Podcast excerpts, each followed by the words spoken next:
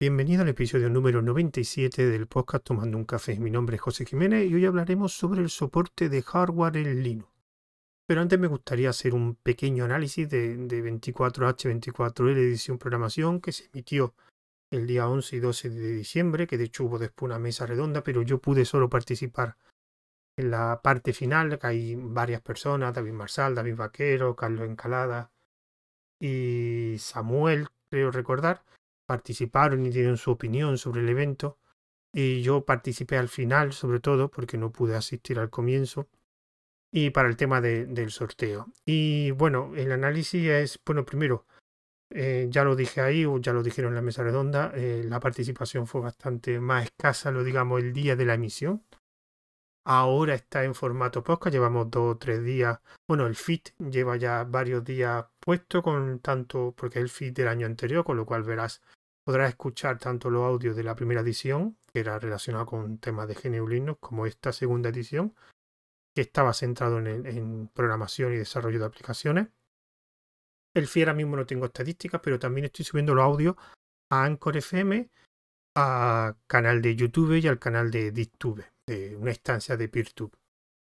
Y en este caso, Anchor, que son los que más audio llevo subidos, llevo siete por ahí. Sí es verdad que no está mal.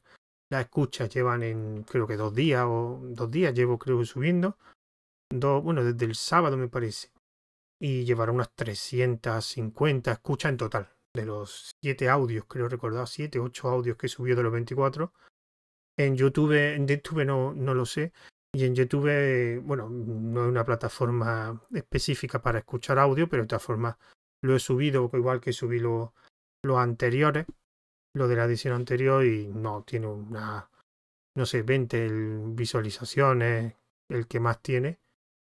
Es verdad lo que se ha hecho en esto después de la emisión. Bueno, antes de la emisión ya hubo una pequeña subida y después de la emisión ha habido unas cuantas subidas de la cuenta de Twitter que la utilizamos de manera principal en el evento, aunque también había. Tenemos un canal de Telegram y una cuenta en Mastodon. Ah, bueno, ya se me olvida, en la nota del audio pondré tanto el feed como la cuenta de Anchor, la dirección de la cuenta de Anchor FM de YouTube de YouTube para quien quiera escuchar estos audio y no se haya enterado del tema del, del evento 24H24L. Por otro lado, eh, bueno, esto lo comentaron en la mesa redonda que después escuché que dijeron que, el tema del perfil de desarrollador no es una persona que, le guste este tipo de eventos de audio. También es posible que esté la gente saturada de tantos eventos live con esto del tema del confinamiento. Ha habido un montón de, casi todos los eventos de programación se han, se han trasladado. Y realmente es que hubo, comparados con la primera edición, que hubo hasta un pico de 130 oyentes en directo escuchando los, los audios. Ahora aquí esta emisión ha habido unos 30, creo que 35, creo que no llegó, pero 35 oyentes, que realmente muchísimo menos que cuando se hizo la primera edición. Y puede ser que por el perfil de la gente y como también dije iban a estar disponibles en formato podcast, pues la gente lo dejó. Mm, no lo sé, pero ha sido algo algo bastante menor que de lo que yo pensaba. No, yo pensaba como mínimo por lo menos como máximo mínimo que hubiera unos 100 oyentes como en la primera edición, pero me equivoqué y el resultado es el que mm, Quiera para la, la, siguiente edición, bueno, habrá, bueno, también el tema del sorteo, el tema del sorteo tuve bastantes errores, tema organizativo mío y de me equivoqué algún, en dar algún premio que no, no era la persona adecuada y es verdad que se me ha complicado mucho el tema de la organización del premio. Esto si hago otro sorteo en otro evento, tengo que simplificarlo. No puedo hacer cuando haya tantos premios, que en este caso había unos cuantos premios más que, el año pasado. No lo puedo dividir en redes, tengo que simplificarlo. Tendré que juntarlos todos y que se apunte todo el mundo en, de, de esa red.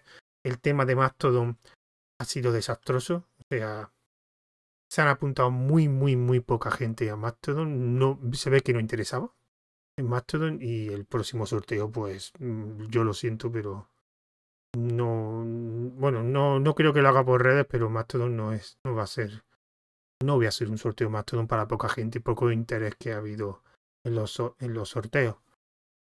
Y no sé, no sé el tema de sorteo, tengo que analizarlo y, ver si vale la pena o no. Para la siguiente edición, que no sé si la haré, tengo que mejorar muchas cosas. Para empezar, no puedo empezar en agosto, aunque yo reconozco que esta vez me ha resultado más fácil. O conseguir los participantes eh, me tardé muy poco. O sea, ya a finales de agosto prácticamente tenía todos los participantes. Se ve que el tema de los desarrolladores son gente que está acostumbrada a participar en eventos y se ofrece realmente. Es fácil que, que acepte y de hecho no tuve ningún problema en rellenar los cupos de. Salvo algún audio, un audio creo. Los demás fueron instantáneos. O sea, fue empezar a llamar a gente y y a juntarse gente.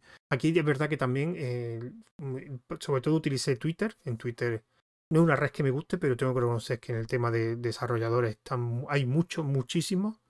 Y son. Y además, el problema es que el tema de ponerte en contacto con en Twitter por mensaje directo parece ser que no funciona porque sorprendentemente tuve pues unos cuantos casos que no que no que no respondieron. No, no entendí muy bien eso. Otros casos respondieron y me dijeron que no podían participar y en otros casos aceptaron sin problema. Así que en el tema de participantes, yo personalmente me ha gustado mucho el contenido de los audios. Hay audios muy, muy interesantes de, de temas relacionados con programación y, y lo recomiendo echarle un vistazo porque... Y aparte me ha gustado que algunos participantes de los audios me han dicho que han estado muy cómodos y les ha gustado mucho participar. Mm, de hecho, esa era la intención. La intención era independientemente de los oyentes que tengamos, es que los propios participantes en el audio que les tocaba eh, les fuera muy interesante y entretenido y eso por lo que me han dicho unos cuantos le ha gustado mucho participar y ha sido muy entretenido ese, ese, esa hora o hora y pico en algunos casos que han participado y me lo han agradecido, así que en eso estoy muy contento que le hayan resultado, que se hayan estado cómodos los participantes en, en los audios que le correspondían. Y bueno, y poco más. Pondré las notas de audio, eso es lo que he dicho, el feed, el Anchor FM, eh, YouTube y YouTube. Mm, pensar cómo, cómo hacer la siguiente edición. Empezar a organizarla pues en enero o en febrero empezar a organizarle. El tema de, de conseguir algún tipo de financiación o patrocinador que nos ayude con recursos económicos y algo que tengo que ver. Tengo que ver lo del tema del Patreon, abrir un Patreon para ver si consigo fondos, porque una cosa que sí tengo que mejorar es el tema de la promoción. Eh, la segunda edición no tenido el mismo problema que la primera.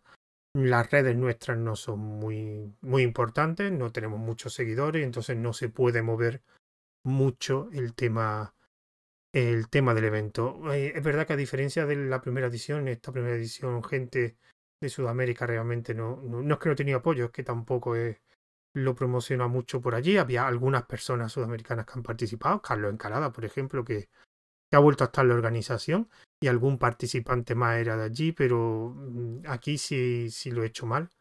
Sí lo he hecho mal porque la primera edición sí tuve muchísimo apoyo de ciertas organizaciones en, en esto, en, en Sudamérica y que me apoyaron mucho por las redes y lo promocionaron mucho. Aquí no, no lo he hecho relativamente mal. Lo he hecho mal y que eso, falta de promoción también allí, pues ha sido, y eso es una cosa que me gustaría mejorarla y evidentemente me gustaría mejorarla con algo más profesional o contratando a alguien que, que ayudase a promocionar las redes. Y poco más, no quiero tampoco extenderlo más, ya veremos lo que pasará en la tercera edición, ya veremos, será en Linux, eso casi seguro, la temática será en Linux y, y mezclando formatos. No quiero centrarme otra vez en audio, quiero meter algo de vídeo directo o vídeo grabado o incluso quiero meter algo de texto, algún artículo, algún post de, de un de blog, no sé, pero mezclar formato y reducir los 24 audios a menos audio, pero con más contenido diverso. Así no estás 24 horas emitiendo. Bueno, y poco más. Eh, repito, en la nota de audio pondré tanto el feed, Anco FM, YouTube y YouTube para quien quiera escucharlo. Reconozco que os aconsejo porque hay audio muy muy interesante. Poco a poco iré subiendo los audios, están todos en el, en el feed, pero en Anchor y en YouTube en todo poco a poco se irán subiendo a lo largo pues, posiblemente de día o, o semana. Y poco más.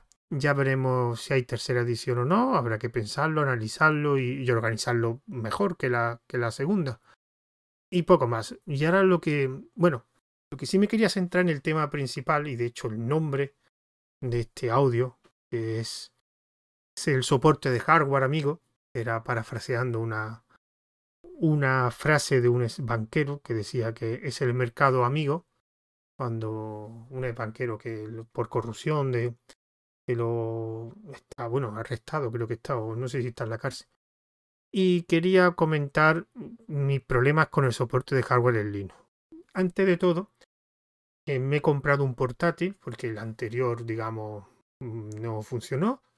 Quiero dar las gracias, porque parte de ese dinero con el que me he comprado un portátil, que es un portátil muy simple, ha venido de, de sobre todo del láser referido, porque hice un llamamiento también en el Black Friday he recibido más de lo habitual el láser referido y parte de ese dinero que he conseguido pues me lo gasto en el portátil.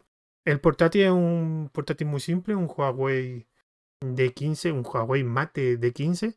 Un portátil muy simple, me ha costado 450 euros. Lo compré en la página de Huawei, la página oficial, porque lo vi que estaba más barato que en Amazon y estaba más barato que en los demás sitios. Yo realmente quería un portátil con AMD, pero los portátiles AMD están bastante caros y el problema es que yo quiero un portátil muy simple porque no es un portátil que voy a utilizar todos los días. Yo trabajo habitualmente con un ordenador de sobremesa y el portátil solo lo utilizo cuando me voy de viaje y posiblemente eso pueden ser pues, una, dos, tres veces. Es muy importante para mí porque en esos días que estoy de viaje necesito seguir haciendo cosas y y el portátil eh, es muy, me interesa. Entonces este es un portátil un 8 GB muy simple y un, un i3. ¿Por qué un i3? Porque lo vi que de precio estaba muy bien. Es una generación 10, eh, la generación 10.000 o un 10.000, no me acuerdo cuál. Y una de las cosas que me gustó es que primero tenía N memoria NVMe, la tenía por ese el precio, era la memoria era el almacenamiento ilimitado, 256 GB, pero tenía una cosa que por eso me decidí tenía la capacidad, o sea, la opción de añadirle un segundo disco duro, porque de hecho tiene un, hueco donde puedes meterle y lo único que tienes que comprarte un cable adaptador, que ya lo he comprado, un cable adaptador para conectarlo a, a un puerto que tiene, me parece. Y pues eso lo haré en, en Reyes. Mm, posiblemente intentaré comprarme el disco duro, si la economía me lo permite, porque ahora con el tema de los regalos no. Pero bueno, eh, bueno, repito, las gracias a los que me han, utilizado los enlaces referidos. Mm, voy a ponerlos por si os interesan los enlaces referidos para Reyes, para, para quien quiera apoyarme. Le estoy agradecido mucho a la gente que lo ha hecho. Y, y lo que quería hablar ahora es de muchas veces escuchar a la gente mm, decir que mm, pregunta, pregunta de por qué no triunfa Lino en el escritorio. Y mucha gente dice, bueno, dice una opción, dice otra, pero yo me estoy dando cuenta, y ahora me he dado cuenta con este portátil, el gran problema de Linux en el escritorio es el soporte de hardware. O sea, seguimos teniendo problemas con el soporte de hardware. Hace poco me volví a, bueno, actualicé el ordenador de sobremesa a la última versión de Fedora, Fedora 35, tengo que reconocer que el soporte de la tarjeta Nvidia, el driver libre, funciona mejor, pero sigue dando problemas. Pero bueno, eso es algo que siempre va a tener. en principio yo no me gustaría instalar el driver propietario, pero tengo tres monitores. No sé si el motivo son de los tres monitores o no. Tengo una tarjeta gráfica muy antigua, una Nvidia, no me acuerdo qué modelo, pero bastante antigua. Y el driver propietario no me daba ningún problema. Me funcionaba muy bien. Pero el driver libre, bueno, ahora no se me bloquea todos los días. Es lo que pasaba. incluso ahora Wayland funciona, cosa que en la edición anterior no funcionaba. El problema que estoy teniendo es con el portátil. Que el portátil es un portátil relativamente simple, que es un, un i3, es un Intel, que generalmente los Intel suelen tener bastante soporte. Y es de la generación 10, que no son de lo último, no son de la 11 ni los Alder Lake. Es 10, que no sé, tendrá como dos años. Pues resulta que no me funciona el sonido. Aquí viene lo curioso. No funciona el sonido. O sea, está todo instalado. De hecho, el sonido funciona con casco Bluetooth. Eso es lo más curioso. O yo conecto mis cascos Bluetooth y puedo escuchar. Pero no me funcionan los altavoces. O sea, no funciona. No, de hecho, cuando yo, bueno, tengo toda mi instalé Fedora 35, eh, monté, yo utilizo KDE y en el iconito de, del típico altavoz para los volúmenes todo eso, ahí no me aparecen dispositivos. No tengo ni un dispositivo. Después em, empecé a investigar eh, porque digo, bueno, a ver si Pipewire o alguna, yo qué sé, o pulse audio o algún problema con, con... Empecé a instalar paquetes, busqué un poco por internet y al final sí me aparecía un dispositivo, un Pro, yo que sé, no sé cuánto, pero vas pulsando y sigue sin escucharse. Evidentemente en Windows, que no lo he quitado, funciona todo a la primera, funciona todo bien. Y es el principal problema que yo veo al Linux en el escritorio. Siempre que haya que un portátil de 450 euros no funcione Linux, cuando son componentes, no son componentes modernos, pues no va a triunfar el Linux en el escritorio, es imposible. ¿De quién es el problema? ¿Del Linux? Bueno, pues no, será del soporte hardware. Me resulta raro que el Intel no funcione. No sé si con otra distribución de Linux me lo reconocería porque, bueno, quien escuche esto habitualmente sabe que yo soy monodistribución. Solo he utilizado Fedora en todo mi equipo. Pero mm, he vuelto otra vez a rememorar viejos tiempos de cuando me compré el primer portátil, que la tarjeta wifi no funcionaba, el sonido funcionaba mal y en la tarjeta wifi tenía que instalar NetherWrapper. Después el siguiente, los siguientes portátiles que tuve sí funcionaba bien, de hecho el que se rompió funcionaba todo bien. No, no había ningún problema, también era un portátil bastante antiguo, ya si en, hardware antiguo no funciona el soporte. ¿Y cuál es la solución? Pues, hombre, evidentemente si Linux tuviera más cuota de mercado en el escritorio, posiblemente hubiera, pero es que me resulta rarísimo que un Intel no funcione, no, no lo sé, me ha resultado muy extraño y es que esto a mí me da igual porque más o menos lo, lo, arreglaré de una forma u otra, pero a gente con menos conocimiento que quiera empezar con Linux, que se compre un portátil de 450 euros, que es lo más habitual en ese perfil de, de usuario, y quieran instalarle Linux y no funciona la tarjeta de sonido, pues empezamos mal. Curiosamente, una cosa que también me he dado cuenta es que, claro, yo estuve observando, estuve viendo muchos portátiles y yo lo que quería era un portátil para Linux, o sea, un portátil que ya viniera con Linux. Entonces estuve mirando los Linkbook, Van PC, otras marcas de fuera, Tuxedo, y me sorprendió una cosa, no hay gama baja en Linux de portátiles. Mm, todos los portátiles que miré, bueno, yo quería, eh, al principio quería una AMD, pero como ya dije, estaban caros, y evidentemente los portátiles con AMD de Linux también estaban caros, pues no bajaban de los 500 y pico, 600 euros me sorprendió mucho que no existiera un BAM PC, un Slimbook, un Tuxedo de, del mismo precio, por 450 euros, un portátil muy normalito. No existe. Todo era gama media, gama alta, evidentemente. Iba a un System 74 y te encontrabas auténticas bestialidades. En Tuxedo también te vendían equipos bastante, bastante potentes, evidentemente, pero muy caros. Mm, eso es algo que también debería empezar esta empresa es verdad que, en, claro, me imagino que no lo harán porque no les saldrá rentable, porque ellos no tienen las ventas que tiene un HP, un Dell, un Asus, un Acer o un Huawei como el que yo tengo. Entonces, claro, ellos pueden abarcar más gamas y a lo mejor estas empresas pues les interesa más una gama media, una gama alta donde pueden sacar más beneficios.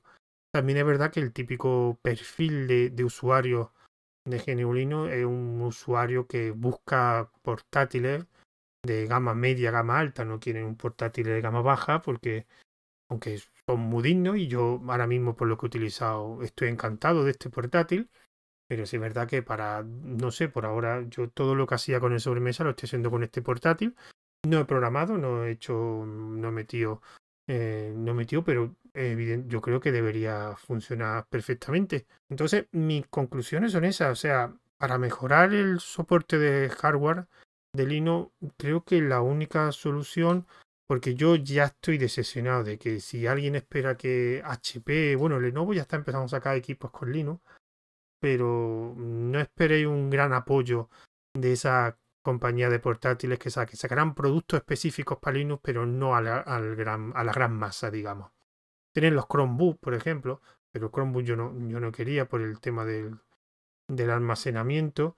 Y aparte que lo mm, relativamente bueno valían, o sea, relativamente bueno entre comillas. Mm, pero estaban por 400 500 euros portátiles que tampoco eran gran cosa. Es verdad que eran muy ligeros y tenían sus cosas, pero tampoco eran no sé, no los Chromebooks para determinadas tareas puede, puede servir, pero a mí no, no el portátil que yo busco. Entonces, mm, creo que principalmente es que empiecen a venir las marcas de hardware de Linux, de tipo Lambu, eh, Tuxedo, tipo eh, PC, tipo System 64 y otras marcas que, que no conozco, pero enfocadas a equipos de Linux, que se vayan introduciendo en la gama baja si tú realmente no puedes ofrecer un portátil por 400, 500 euros, mm, ese público nunca lo va a conseguir. Y si no consigue ese público, este tipo de hardware no, no va a haber el soporte. Eh, es una pena.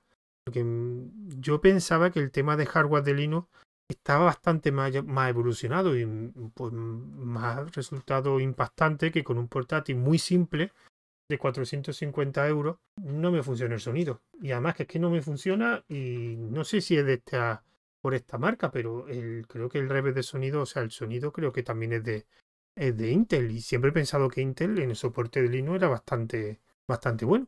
Pero bueno, y eso sí es verdad, si te quieres comprar un portátil de Linux, también eso me ha sorprendido. Gama media alta, no te vas a encontrar nada por menos de 600 euros que no esté en oferta de, de 600 euros. Por lo menos lo que yo he estado mirando, algo decente, por 600 euros no te baja. Y por, en Windows si te lo encuentras mm, algo medio decente por 500 o 450, que es el que me acabo de comprar, que la verdad de hardware está bastante bien. Es simple, pero está bastante bien. Le falta almacenamiento, pero eso ya he comentado que se puede ampliar sin problema. Poco más. Bueno, y no me quería extender mucho más, porque esto, bueno, este año, generalmente yo en Navidad eh, estoy de viajes, pero este año por diversos motivos voy a estar un poco más estático en, mi casa. Así que todos mis proyectos, eh, digamos, irán entrando en un modo vacaciones, como hago todos los años, y, volverán en, en, enero. Los podcasts, no sé si alguno grabaré. Tengo un proyecto de podcast newsletter que mm, posiblemente quiero hacer quiero, quiero montar algo nuevo, que más o menos ya lo tengo, pero quiero ampliarlo, digamos. Bueno, ya os comentaré para lo voy a preparadas para estas navidades. Y bueno, ya veremos el año que viene, a ver si el año que viene, a ver qué cosas nuevas tengo.